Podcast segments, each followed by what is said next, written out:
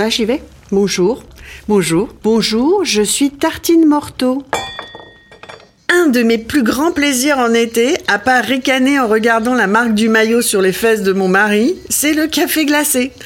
Alors attention, il y a mille façons de le faire. Oui, vous pourriez en acheter dans cette fameuse enseigne qui, comme une algue verte, pollue les plus jolis spots des centres-villes, mais non, vous n'allez pas faire ça. C'est cher et ça fait déborder les poubelles. Alors, le truc du café glacé, c'est pas juste un café chaud dans lequel vous mettez trois glaçons et roule ma poule. Ben non. Si vous voulez bien le faire, il faut le faire infuser à froid. Donc, voici la recette du café glacé infusé à froid. Il faut déjà acheter son café chez un marchand de café. Vous savez, le genre de boutique où quand vous poussez la porte, ça sent bon le café fraîchement torréfié. Du coup, vous avez un peu l'impression d'être El Gringo des Jacques Vabre. Vous savez, celui de la pub. Vous vous rappelez? Hmm, c'est que vous avez plus de 40 balais. Donc, vous achetez votre café en grains.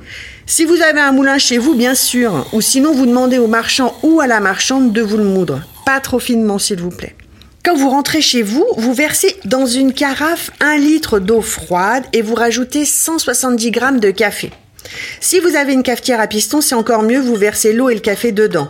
Ensuite, vous laissez infuser à température ambiante toute une nuit. Le lendemain matin, si vous avez la cafetière à piston, ben vous pressez. Si vous avez fait ça dans une carafe, ben vous filtrez le tout dans un filtre à café.